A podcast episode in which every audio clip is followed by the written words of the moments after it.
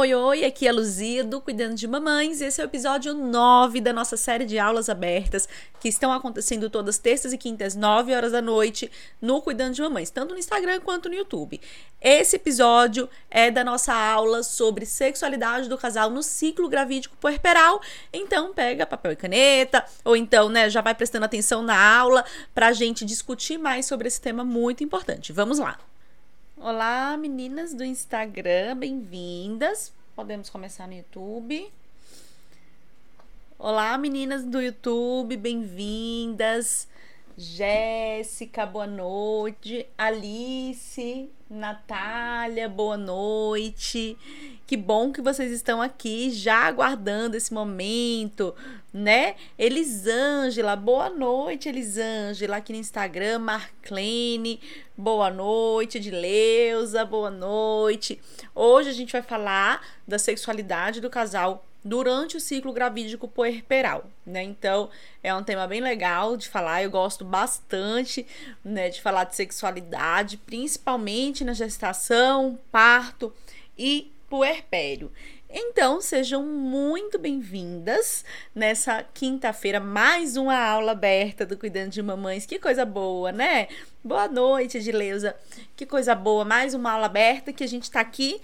Então, estamos ao vivo tanto no Instagram quanto no YouTube. Então, vocês vão ver assim, né? Falando meio aqui, meio aqui, porque eu tô falando para as duas turmas, tá bom? Que bom que a gente pode reunir, né, pessoas que querem falar de sexualidade, que a gente tem essa liberdade, que a gente tem esse interesse, né, que a gente é, se dispõe a estar tá aqui uma quinta-feira à noite, 9 horas da noite, em uma aula aberta, mas uma aula que eu preparei assim com muito cuidado, muito carinho e muita informação para vocês. Boa noite, meninas, né? Natália aqui, Neia. Então, que eu preparei também com muitas informações. Então, quem tiver aí pertinho de papel e caneta, vamos pegando nosso papel, caneta para a gente anotar. E também lembrem-se, né? Aqui é um espaço também de vocês mandarem as dúvidas para eu poder responder. Então, interajam, mandem dúvidas, né? Para que a gente possa falar mais abertamente, de uma forma mais clara, sobre a sexualidade do casal no ciclo gravídico puerperal. Se vocês perguntam, eu consigo atingir de uma forma mais fácil a dúvida de vocês, não é verdade? Então, boa noite a todas. Opa, minha água aqui. Boa noite. Vamos começar, né, a falar da sexualidade do casal no ciclo gravídico puerperal. E é importante a gente começar já com é, eu gosto de dizer assim, né, para as meninas, é, a gente começar já assim, com a cabeça mais aberta, né, mais disponível para a gente falar desse tema que ainda é um tabu, né, gente? Falar de sexualidade ainda é um tabu. Então, quem, quem estuda, né, quem está dedicado ali nos estudos, por exemplo, as psicólogas que me acompanham, geralmente tem um pouco mais de facilidade, mas a verdade é que ainda é um tabu na sociedade o tema de sexualidade, ainda mais na gestação, parto e puerpério tá? Tudo direitinho, pessoal do YouTube, ok? Pessoal do Instagram, ok? Bem-vindo, todo mundo tá chegando agora. Vamos começar agora a nossa aula. Gente, por que eu pensei em falarmos de sexualidade dentro do ciclo gravídico puerperal, sexualidade do casal em especial, né? Então, a gente pode falar de sexualidade ali olhando o viés da mulher, do homem, ou, né? Enfim, mas aqui a gente vai falar de sexualidade do casal, independente se é um casal de um homem, uma mulher, duas mulheres, enfim, tá? Mas contextualizado ali no ciclo gravídico puerperal, ou seja, gestação, parto e puerpério, tá? Por que eu decidi falar disso? Porque ainda é um tema pouco falado né? Muitas pessoas têm dúvidas, até profissionais, psicólogas, profissionais de saúde, têm dúvidas quanto ao tema e muitas vezes não sabem abordar esse tema com as próprias pacientes, né? O que me assusta bastante, porque se eu não consigo abordar o tema de uma forma tranquila com uma paciente minha, né? Eu posso deixar passar um monte de coisas aí neste período gravídico puerperal que poderiam ser cuidadas precocemente.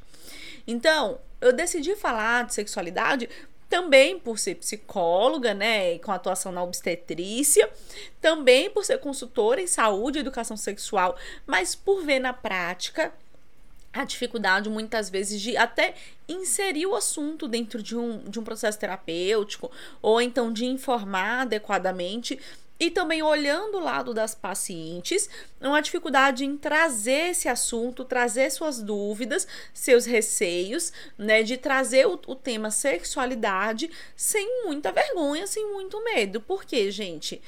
Porque isso foi construído, né? O, o tema sexualidade foi construído pra gente, para a maioria de nós, não vou dizer para todas, mas para a maioria de nós. Bem-vindo quem tá chegando agora no Instagram e no YouTube, tá? Para a maioria de nós, o tema sexualidade ele foi, é, vamos dizer assim, organizado de uma forma ruim. Então a gente muitas vezes quando pensa em sexualidade, isso foi construído de uma forma, ah, não, isso não é legal de se falar, gente, mulher não fala disso em público ou enfim, né? É, a sexualizar, a palavra sexualizar a gente usa de uma forma até negativa, né? Então a gente precisa falar da sexualidade no ciclo gravídico puerperal, tanto para quem é profissional ou estudante, em especial de psicologia que me acompanha, tanto para quem é paciente para quem é mulher, para quem é homem, para quem tá vivendo o ciclo gravídico puerperal, tá bom? Gente, hoje eu vou beber bastante água, vocês vão ver, porque eu tô com a garganta bem irritada.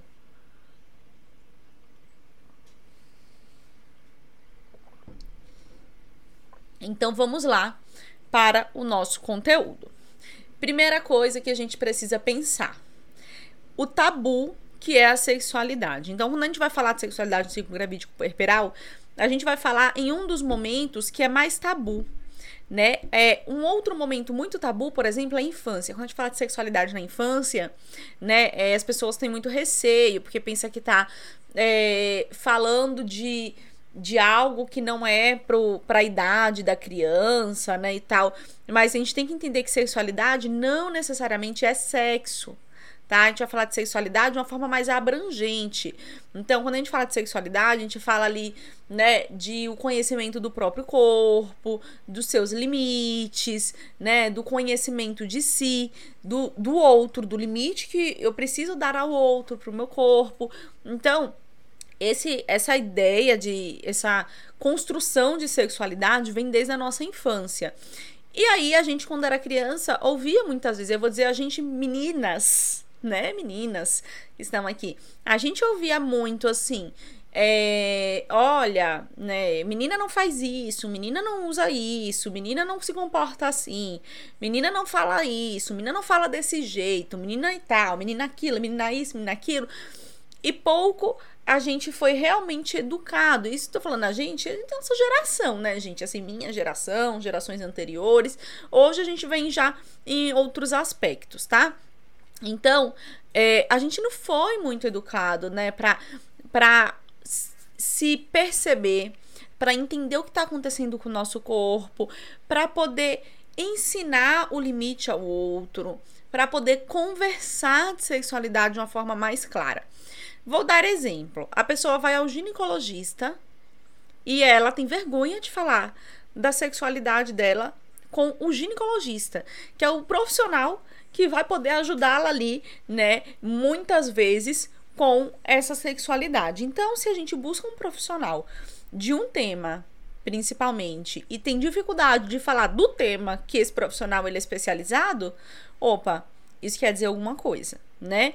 Então, quando a gente falar no ciclo gravídico puerperal, a gente vai envolver algumas outras, alguns outros aspectos, que é, que são né? Bem-vindo quem tá entrando aqui no Instagram, pessoal do YouTube. Gente, pode perguntar, pode falar suas experiências, né? Vocês já sabem esse processo aqui, tá bom? Deixa eu ver, a Jéssica, olha. Ai, Jesus. É... A Jéssica tá dizendo, gente, eu tô rindo aqui, vocês não estão entendendo nada, né? Que tá olhando pra minha blusa, achando bonita e lembrando que eu fico de short fazendo aula. Gente, não tem condição. A pessoa home office fazendo aula, eu vou ficar de calça. Eu moro em Recife, não tem condição nenhuma, né? Então, brincadeira, viu, Jéssica?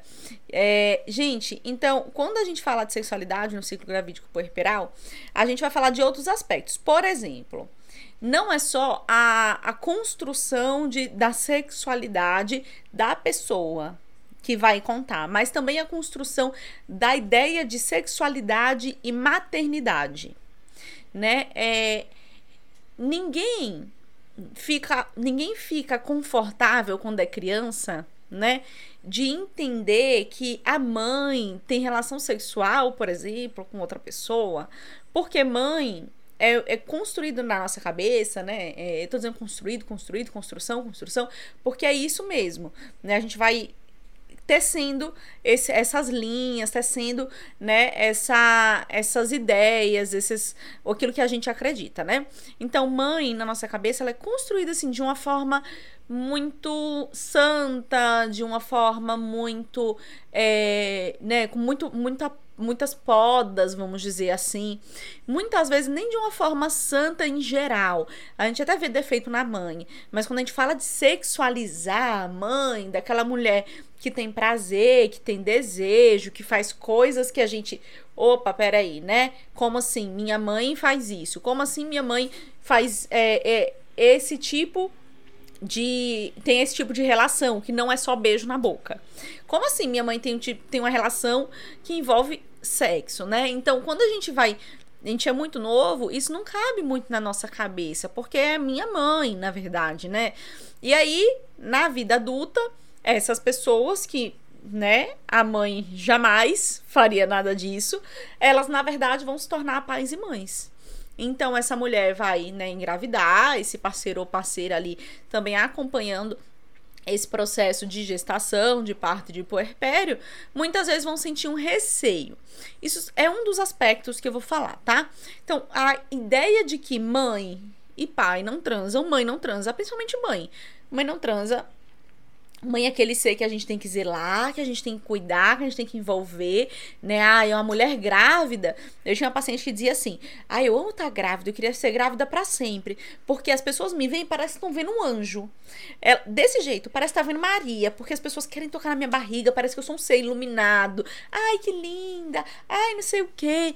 E a gente faz isso, a gente até infantiliza a grávida, né? A grávida é um ser muito infantilizado. Só que ser um ser infantilizado e falar de sexualidade na nossa cabeça não combina. Lembra que eu comecei a falar que isso é lá da nossa infância, né? Que até quando a gente fala assim de ah, explicar para criança sobre o corpo dela, sobre os limites, as pessoas se sentem um incômodo. Pois é, falar de sexualidade e de um ser infantilizado não combina. Como uma grávida, né, que a gente tem esse costume de infantilizar demais, poderia ter relação sexual. Então, esse é um aspecto que eu quero trazer, essa ideia de mãe casta, né? Um outro aspecto é a gente não, não teve liberdade, espaço para saber muitas coisas. Então, durante a gravidez, como muda o corpo, como é, tem a mudança hormonal, né, que repercute ali também no corpo dessa mulher como os homens não entendem quase nada, na maioria das vezes, de anatomia mesmo, né? Então, é, feminina, então muitas vezes não entende algumas coisas, tipo colo de útero, né? Posição de bebê, é, essa distância, né? Da, ali do, da vulva, enfim, da vagina pro, pro bebê que tá dentro do útero. Como isso não, não foi muito ensinado de uma forma clara, até porque as aulas de sexualidade nas escolas são passadas de uma forma muito rápida, né? Então, como isso não foi muito ensinado, muitas vezes ficam dúvidas básicas e simples que podem atrapalhar ali a sexualidade do casal. Não só, gente, o ato sexual, mas a sexualidade em, com, como um todo, né? A forma que a pessoa se enxerga, a forma como a pessoa enxerga o outro, né? Tudo isso pode ser bem mexido durante a gestação, parto e puerpério. Alice falou assim: inseguranças com as mudanças no corpo durante a gravidez podem atrapalhar nessa proximidade do parceiro, no cuidado com ela, nos exames e até mesmo no parto, por ela não querer que ele a veja assim? Sim, Alice. É, não sei se você acompanhou o Destrave, né? No Destrave eu contei um caso, ainda quando eu era estagiária num hospital, né? Em que eu cheguei na, no quarto da puérpera, ela tinha acabado de ter bebê, e eu estagiava como psicólogo, né? Psicologia, no caso, não como psicóloga, estagiária de psicologia. E aí eu cheguei e essa mulher falou que tava muito mal, porque ela passou a gestação toda muito ruim com o corpo dela, muito mal o corpo dela, sentindo vergonha do marido. O marido dela não estava. Eu contei esse caso, né, gente, faz tempo, lógico que todo sigilo. Então, é, e o quanto isso afetava o relacionamento dela, o quanto isso afetava, por exemplo, até por o marido não estar tá ali naquele momento, que ela falou pro marido dela: vai embora, que eu minha mãe vai vir para cá, né? Então, sim, essa insegurança com o corpo vai fazer muitas vezes ela se sentir mal com ela, ela se sentir é, como se não conseguisse fazer as coisas porque não consigo ficar bonita, porque ninguém tem estria na gestação e eu tenho. Só que isso é um mito, né? As pessoas têm sim estrias toda grávida é bonita menos eu, eu engordei demais, ela vai fazer ficar mal com ela, a sensação de que as coisas para ela sempre são piores, porque esse corpo dela não é um corpo grávido bonito na cabeça dela, e também esse distanciamento do parceiro. E aí, quando a gente vai falar de sexualidade, né, como eu estava dizendo para vocês, a gente não vai falar só do sexo, mas também dessa relação do casal. Né? Esse distanciamento do parceiro pode acontecer também com esse, esse receio da mulher dele chegar perto, dela ver ela sem roupa, porque ela tá com vergonha, porque o corpo dela não tá do jeito que ela queria, né? E isso traz uma, uma repercussão muito grande a médio e longo prazo. Um exemplo é o parto. A pessoa pode, muitas vezes, gente, isso acontece, eu vejo na prática, escolher a via de parto baseada em quanto ela se sente bem ou não com o corpo dela. Então, ah, não, vou ter parto normal, porque vou ficar exposta, porque não controlo, porque não fica tudo cobertinho, né? Porque o parto normal ali, tudo é muito exposto. Então, muitas vezes, até o via de parto, a pessoa escolhe porque ela não tá bem com o corpo dela.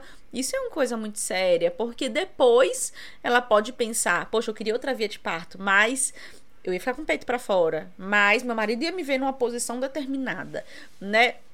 E aí, quando a gente fala de sexualidade, a gente vai falar também dessa intimidade. E essa intimidade, gente, ela passa por várias coisas. Um, a, o tanto que a pessoa é, confia no outro, né? O quanto que o outro dá espaço para essa pessoa ficar à vontade, porque também muitas vezes o outro não dá esse espaço, o outro olha estranho, passa uma mulher bonita e comenta, e aí ela tá se sentindo, poxa, vamos supor, uma puérpera, tá sentindo lá com aquela barriga de grávida ainda, porque a puérpera fica com a barriga de grávida, né? Então, com a barriga de grávida, o leite pingando no peito, e passa uma mulher bonita, cara, ai, que mulher bonita.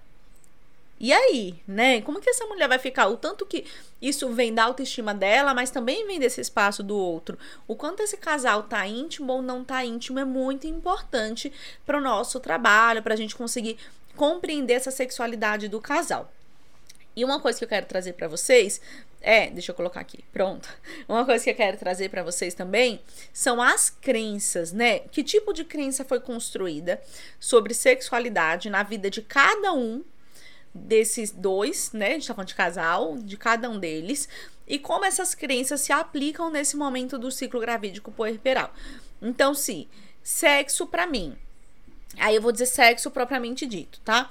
Sexo para mim é, é uma coisa que, poxa, eu gosto, mas eu tenho vergonha. Eu tinha, sempre tive vergonha de comprar um anticoncepcional, de comprar uma camisinha. É uma coisa que eu, que eu construir na minha vida como sendo algo sujo, algo feio, algo que boas meninas não devem fazer, né? Eu vou levar isso para minha gestação e aí eu vou estar tá com o bebê dentro de mim.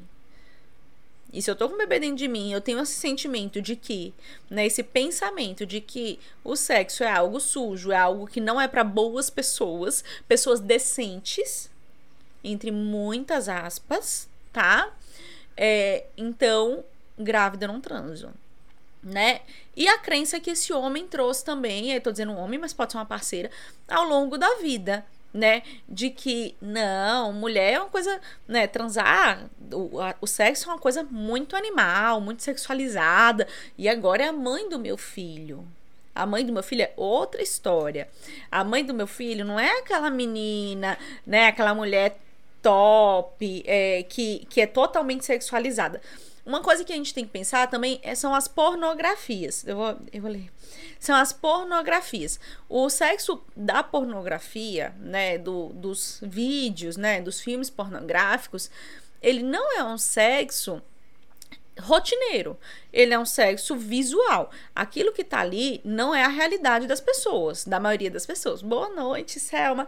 Aquilo que tá ali foi feito para ser vendido, que é diferente do sexo, né, que é vivido no dia a dia, na maioria dos casos, tá?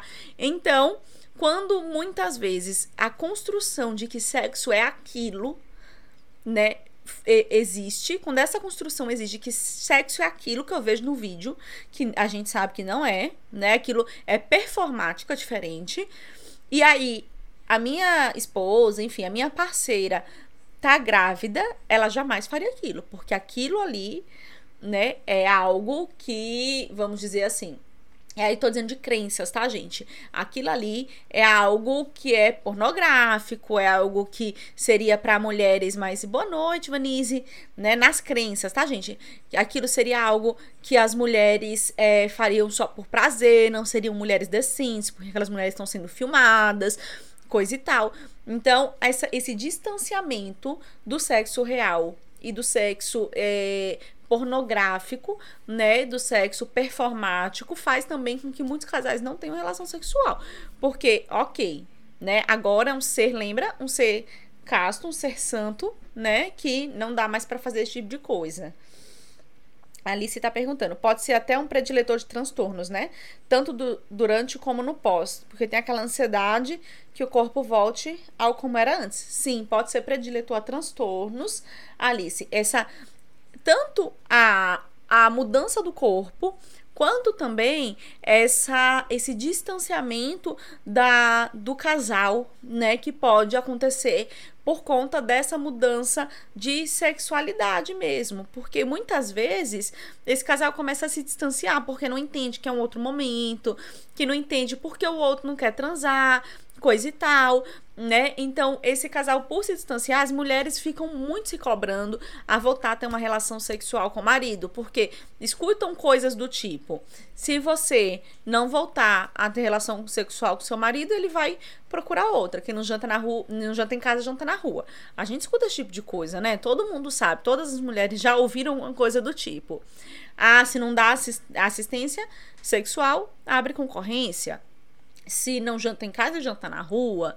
Ah, mas você tem que voltar à sua vida sexual com seu marido logo, porque homem não aguenta. Ele vai procurar alguém, homem não aguenta, né? Então, todas essas ideias de que, é, o, que a mulher precisa voltar logo a ter uma, uma vida sexual ativa com seu parceiro é um, são prediletores também de ansiedades, né? Então, pode sim facilitar a abertura de quadros ansiosos. E, né, não só de quadros ansiosos para as mulheres, mas depressivos, também pode facilitar o acesso mais frequente para o homem de pornografias, o que não é nenhum problema quando ele não é tão frequente, né? Quando ele não é tão intenso. E aí, o, a frequência, o vício na pornografia também precisa ser tratado, né? Também precisa ser tratado com psicólogo psiquiatra. Então, abre espaço para várias. É, vários transtornos essa essa sexualidade mal resolvida. E quando eu falo sexualidade mal resolvida, eu não tô dizendo o casal não transar. Tô dizendo casa, eles estarem em sofrimento. E aí, né, papel e caneta na mão, é isso que a gente vai pesar. O, se um, uma das partes ou ambos estão em sofrimento por conta dessa sexualidade. Então, a gente fala muito em compatibilidade. Se na vida geral eu eh, tenho uma libido baixa, não, não faz questão de transar com frequência, encontra uma pessoa que também tem uma libido baixa, que também não faz questão de transar com frequência, provavelmente a gente não vai ter nenhum tipo de sofrimento, porque a gente vai estar tá compatível. No entanto, se uma das partes tá fazendo questão e a outra, e a outra parte, ela é, tem vergonha, tem tabus ali, tem crenças que faz com que ela não tenha libido ou com que ela né, é, não passe por todo o ciclo de resposta sexual, um vai entrar, um pelo menos vai entrar em um sofrimento quanto a isso. Ou ambos. Um porque quer mais e outro porque não quer nada e tá vendo que o outro quer. Né? Então, a gente, quando fala de, é, de sexualidade em forma geral, a gente vê muito este sofrimento. Tá tendo sofrimento de uma das partes, pelo menos, né? É, tem alguém muito incomodado. Isso tá sendo compatível? Ou não está sendo compatível, isso é o nosso termômetro, tá? Então, quando me perguntam assim, qual que é o termômetro para saber se tem alguma coisa que precisa ser ajustada, é isso.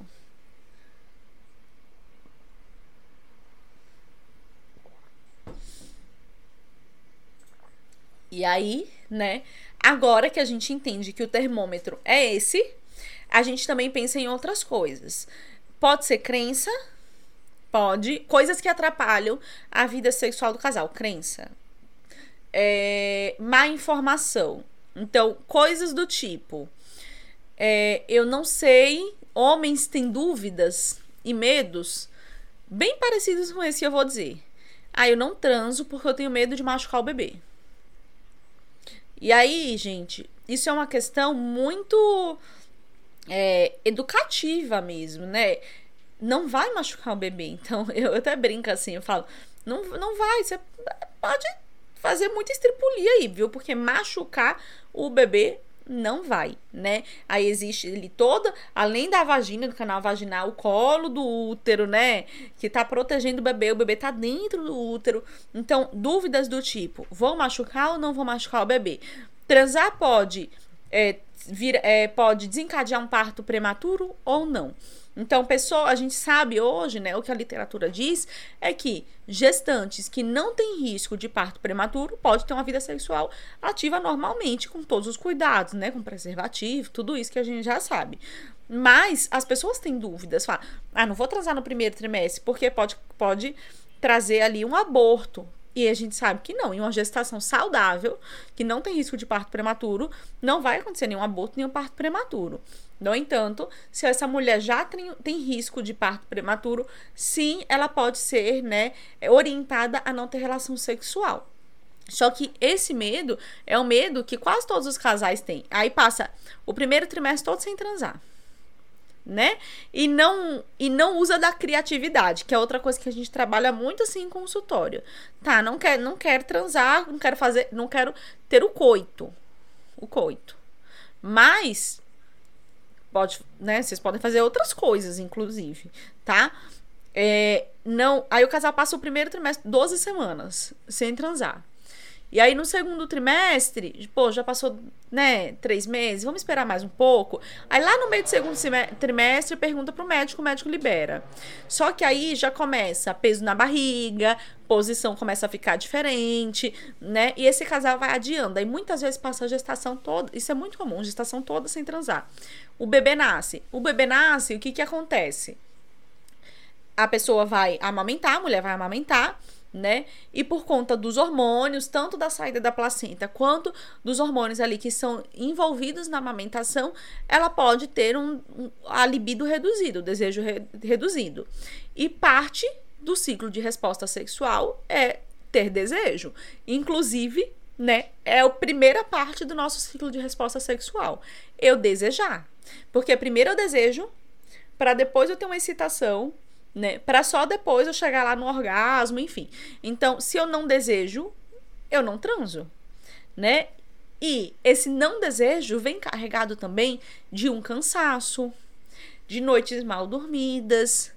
Eu, eu gosto de falar assim pro casal, como é que tá a interação do pai e da mãe também. Porque tem uma hora, né, gente, que não dissocia. Ah, esse é meu marido e esse é o pai do meu filho. Não, isso não dissocia. Então a gente vai pensar, ok, às vezes o marido quer transar, mas ele no papel de pai não quer acordar para pegar o bebê, não quer trocar uma fralda do bebê, né? Não quer fazer a, as atividades parentais. Essa mulher cansada, sobrecarregada, amamentando, né? Acordando de madrugada, cansada, ela não vai querer transar mesmo, né? Então é uma das coisas que a gente tem que pensar também, tá? Nessa avaliação. É, essa, essa avaliação ela precisa ser muito completa nesse sentido, né? De a gente vai olhar para tudo. Então, se vai mandar para o obstetra, para o ginecologista, ver se está tudo bem com o corpo, né? Se não, na, na pelve está tudo bem, né? Na musculatura é, da vagina está tudo bem, se os exames de sangue estão ok, né? Então, se, se ela tá com os hormônios ok, tudo isso. Estando, vamos pensar em outras coisas. O que, que ela acredita? Quando ela pensa em sexo, o que, que ela pensa?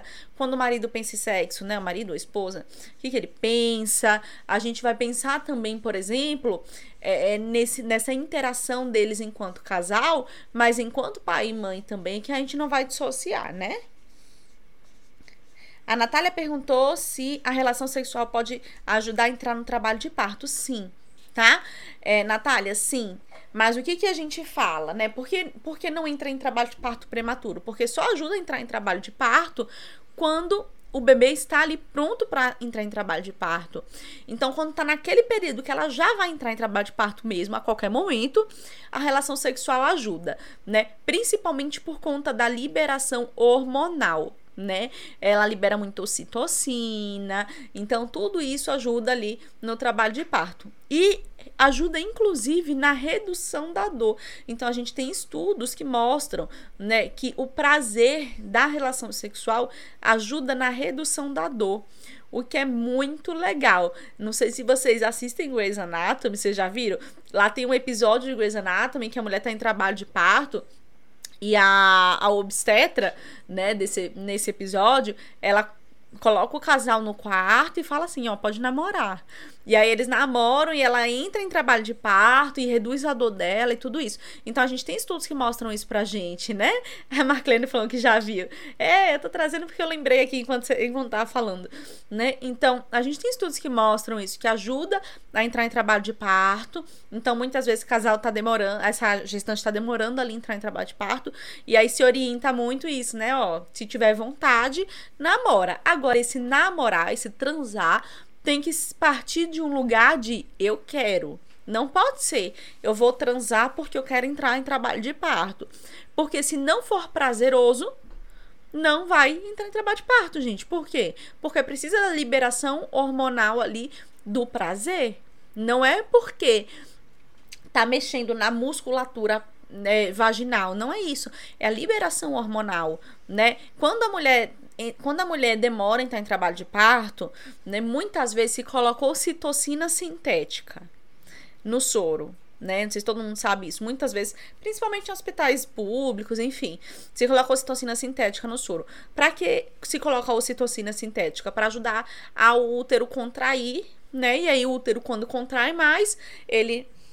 Eu preciso trazer um úterozinho para vocês, né? O útero contrai mais, ele contrai aqui em cima e aí aqui é o colo do útero, ó. Ele empurra o bebê que tá aqui para o colo do útero e dilata. Então, se a ocitocina sintética é usada para ajudar a ter contração e tendo contração ajuda o bebê a empurrar o colo do útero para afinar, né, para começar a dilatar, por que não a ocitocina natural que já existe no nosso corpo quando a gente tem é, quando a gente tem relação sexual prazerosa, né? Por que não essa ocitocina, porque ela não ajudaria a entrar em trabalho de parto. Então, nosso corpo ele foi feito de uma forma muito harmônica, não é verdade? Quando as coisas estão funcionando bem, quando aquilo é, é um desejo dessa mulher, sim, pode ajudar. Agora, sempre lembrando, né, no que eu falei. Não adianta transar por transar. Não adianta transar porque o, o quer entrar em trabalho de parto. Se não tiver prazer, se não tiver desejo, se não tiver vontade, se não tiver excitação, não vai entrar em trabalho de parto coisa nenhuma, tá bom? É, a Selma tá dizendo assim no Instagram, tá? O parto precisa ser compreendido como um evento sexual. Isso torna um parto um momento mais prazeroso e de maior satisfação para a mulher. Isso mesmo. Gente, hoje a gente fala muito disso, né? Desse parto como uma. A gente fala assim, é o maior evento sexual da vida dessa mulher. E as pessoas como tem muito tabus, como eu falei, né, é, em questão de sexualizar as coisas, se assustam. Não, parto é pra.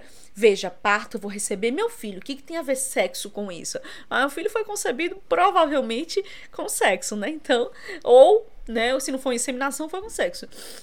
Então, o parto, ele é sim um evento sexual. E a, os hormônios, tanto que os hormônios são liberados, são hormônios ali muito próximos à relação sexual. E também a gente fala do orgasmo no parto. É, é possível, não é frequente, mas é possível que a mulher, durante o trabalho de parto vaginal, durante o parto vaginal, tenha orgasmo. E as pessoas muitas vezes acham que isso é a pior coisa do mundo, que isso é horrível. Meu Deus, uma mãe tendo orgasmo enquanto chega um filho, pensa que tem a ver com o desejo da mãe com aquela criança e não tem nada a ver com isso. Tem a ver com todas as estimulações que realmente existem ali no corpo dessa mulher, né? Desses hormônios, da estimulação realmente vaginal, pélvica, e desse momento também está sendo um momento prazeroso, né? Não prazeroso, quando a gente, quando a gente fala prazeroso, não é ai, o, né, como o prazer, por exemplo, do pênis entrando na vagina, é o mesmo prazer do bebê saindo. Não, mas prazeroso de uma forma geral. Porque o parto, ele não é para ser um terror, ele não é para ter medo, ele não é para ser um ambiente ruim, um ambiente obscuro. Ele é sim para ser esse ambiente cuidadoso, prazeroso, de conexão. Então, uma coisa que eu gosto bastante de dizer que quando esse aí eu vou dizer gente sempre parceiro mas a gente tem as, as variáveis né? A gente tem todas as possibilidades de casais hoje né? Mulher é, que se relaciona com outra mulher né? É, um homem que se relaciona com outro homem né? Todas as possibilidades de gênero enfim tá? Então mas quando esse parceiro ele participa desse parto né, de uma forma, vamos dizer, é, tranquila, consciente. Quando esse casal, quando é um casal, está alinhado, né? Quando esse casal está alinhado e quando esse parto tem a interação mesmo desses dois, tanto da mulher que está parindo, quanto desse parceiro ou parceira, enfim, esse casal tende a ser muito mais próximo, muito mais vinculado depois, a vinculação desse casal aumenta quando a participação do, desse parceiro ou parceira no parto é ativa e cuidadosa. Então eu gosto muito, muito quando eu pego casal no parto, que esse casal assim tá entrosado, tá entendendo aquele momento, quando esse parceiro, que muitas vezes esse homem tem medo do parto, quando ele não tá com tanto medo, quando ele tá ali compreendendo que o papel dele é deixar essa mulher aconchegada para a chegada do filho deles. Gente, esse casal ele tende a se vincular muito mais, uma coisa de outro mundo mesmo, assim. Se vincula muito mais, né? Porque é o maior evento sexual da vida deles, né? A Cíntia perguntou: parte cesárea pode ser considerado também um evento sexual? Cíntia, quando a gente vai falar assim de sexualidade em geral, a gente não fala só de sexo, de corpo né? Assim, de, de corpo no sexo. A gente fala de como a gente se enxerga, a gente fala de, de, de dos processos reprodutivos, né? Então, para mim, eu, Luzia, eu entendo também a cesárea como podendo ser potencialmente um evento sexual. Por quê, gente? Porque ali está envolvendo a chegada de um filho. Agora, de que forma está sendo feito isso, né? de que forma está sendo feito isso. Está envolvendo a chegada de um filho, está envolvendo ali esse casal também muitas vezes. Nem sempre vai estar o casal, né? Porque o acompanhante é a mulher que escolhe. Hum. Vai estar tá envolvendo esse casal ou outra pessoa, né? Vai estar tá envolvendo a, a primeira amamentação e essa primeira amamentação envolve, né? É, tá dentro desse processo de sexualidade do nosso corpo. A primeira vez que você cheira seu filho, né? Que ele saiu de dentro de você, independente da vida, ele saiu de dentro de você. Isso é algo que a gente pode sim pensar hoje como um evento sexual, tá? Agora, se é, simplesmente abre a mulher lá e tá todo mundo falando de futebol e tira o bebê e já leva o bebê para um berçário e ela nem o bebê nem amamenta, nem, nem, nem mama, ela nem sente o cheirinho, nem vê o bebê, é um evento sexual muito traumático, né? Mas sim, a gente pode pensar na cesárea sendo ali esse evento sexual, porque Gente, evento sexual não é sexo. São coisas diferentes, né? Quando a gente procura sexualidade, a gente vê que tem uma amplitude, né? A OMS fala de sexualidade de uma forma ampla, tá? Então, quando a gente fala de sexualidade, a gente não vai dizer, a gente não vai falar só de sexo. Sexo é uma parte da sexualidade tá? Mas a forma como eu me enxergo, é, tudo que envolve esse esse esse corpo, né? Esse, esse sentimento que eu tenho com o meu corpo, que eu tenho com um parceiro ou com uma parceira, né? Essa a, a gravidez é um evento sexual. A gravidez é um evento sexual, a gente tem que lembrar disso, né? Então, esse ciclo gravídico puerperal, ele é imerso em sexualidade. Só que muitas pessoas não falam, muitos casais não conversam sobre sexualidade. Muitos casais têm vergonha de dizer pro outro o que gosta, o que não gosta, é, o que incomoda, o que não incomoda, né? E aí, quando chega no puerpério, esse casal esbarra ali com um monte de tabu, um monte de insatisfação que vai envolver ali, né, o, o desejo depois, a, que vai envolver ali depois também a excitação. Esse casal muitas vezes ele se perde. Aí diz assim: "Ah, o problema é o sexo". O problema nunca foi o sexo. Né? O problema é tudo que vocês viveram enquanto casal, que falta intimidade muitas vezes, que falta diálogo, que falta nessa né, conversa, que falta divisão de tarefas. Então, a, quando a gente fala de sexualidade, a gente fala também, por exemplo, de ter uma boa divisão de tarefas, porque quem é que transa cansada? De limpar chão, lavar louça, fazer comida. Não é verdade?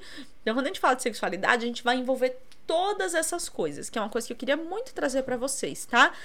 É, e a gente acha que os maiores problemas são aqueles problemas físicos, fisiológicos, e não são. Os maiores problemas, gente, as maiores dificuldades são as psicológicas. Porque é comum, por exemplo, no pós-parto, no puerpério, ter um ressecamento vaginal. Isso é muito fácil de resolver. Passa na farmácia, compra um lubrificante à base d'água e acabou. Acabou o problema do ressecamento vaginal. Faz um laser com a sua ginecologista obstetra, acabou o problema do ressecamento vaginal. Né? A gente pensa que uma, um dos maiores problemas é porque ela, por estar ali é, com muita prolactina para amamentação, ela tem baixa libido. Mas a maioria das vezes, na verdade, a mulher tá cansada, ela não dorme de madrugada, ela tá estressada, esse companheiro não tá fazendo as coisas, ou tá fazendo as coisas, mas tá apressando para ter uma relação sexual, e ninguém tem relação sexual prazerosa com pressa. Então a gente tende a achar que o problema tá no corpo. Mas como em quase tudo nesse, nesse ciclo gravídico puerperal tá na mente. Não é verdade? O parto, ele funciona muito mais na mente. O sexo funciona muito mais na mente, tá? Então, a gente tem que lembrar que durante o ciclo gravídico puerperal, a gente precisa cuidar das nossas crenças. Vamos lá, fazer uma revisãozinha, papel e caneta, das nossas crenças, do relacionamento, desse casal, tá? Da intimidade, do quanto esse casal conversa, do quanto esse casal se apoia, se ajuda, na é verdade, das informações. Então, vai machucar o bebê? Não vai machucar o bebê? Posso entrar em trabalho de parto prematuramente? Não posso. É, o que, que eu faço quando tem um ressecamento vaginal, né? Das informações e também do corpo, né? Então, a revisão com o obstetra, né? Ver se tá tudo bem com os hormônios, ver se tá tudo bem com as vitaminas, essa parte médica que a gente encaminha, né? Ver se tá tudo bem com o assoalho pélvico, né? Se teve ali, de repente, alguma laceração que precisa ser cuidada por mais tempo e aí vai dificultar a vida sexual um pouquinho no começo, né? A gente precisa cuidar desses quatro aspectos, tá? Anotaram tudo isso?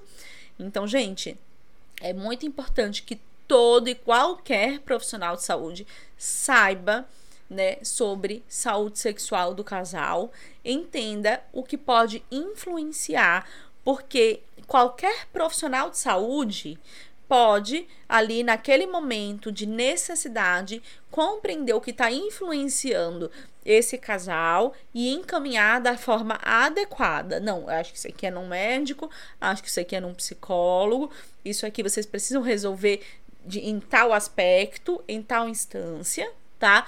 Então, todo e qualquer profissional de saúde precisa compreender sobre sexualidade, sim, que é o nosso papel cuidar ali, né? Da sexualidade desse casal, né? Ajudar esse casal a, a cuidar da sexualidade deles, tanto de um com o outro quanto dela com ela, dele com ele, né? Que é muito importante. Como eu me vejo agora que eu sou mãe, como eu vejo meu corpo, como eu me vejo agora que eu sou pai, como é que eu vejo meu corpo, né? Como é que eu vejo a nossa relação. A gente vai, por exemplo, fazer cama compartilhada, não vai fazer cama compartilhada.